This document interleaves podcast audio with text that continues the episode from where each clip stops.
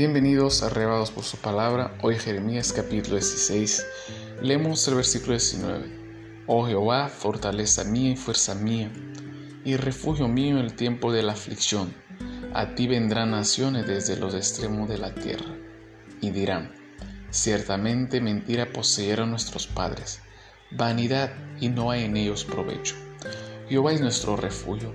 En el capítulo de hoy Jehová profundiza su disgusto contra la idolatría de Israel. Leemos en versículo 6, morirán en esta tierra grandes y pequeños, no se enterrarán ni los plañirán, ni se rasgarán, ni se raerán los cabellos por ellos. Esta era una sentencia muy dura para el pueblo, pero no solo el pueblo pasaría por momentos de restricción y disgusto. El mismo profeta Jeremías le fue prohibido casarse o acceder a cualquier clase de reunión festiva o de duelo. Pese a que muchos iban a fallecer según la palabra de Jehová, aún así el profeta no debería expresar su dolor con la gente. Pero en el versículo 19 el profeta menciona manera de profecía y el gozo de las promesas de Jehová lo siguiente. Vendrán naciones desde los extremos de la tierra y dirán que los padres estaban equivocados.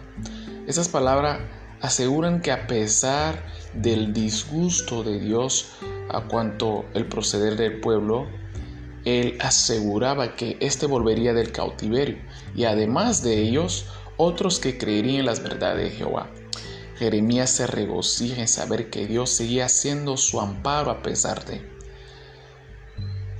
En esas palabras del profeta percibimos que la disciplina de Dios no eliminan los demás atributos y características suyas. Muchas veces cuando pasamos por la corrección divina, nuestros ojos se cegan a ver lo cuán grande y bueno es Dios en los demás aspectos. Dios sigue siendo nuestro refugio fortaleza a pesar de todo.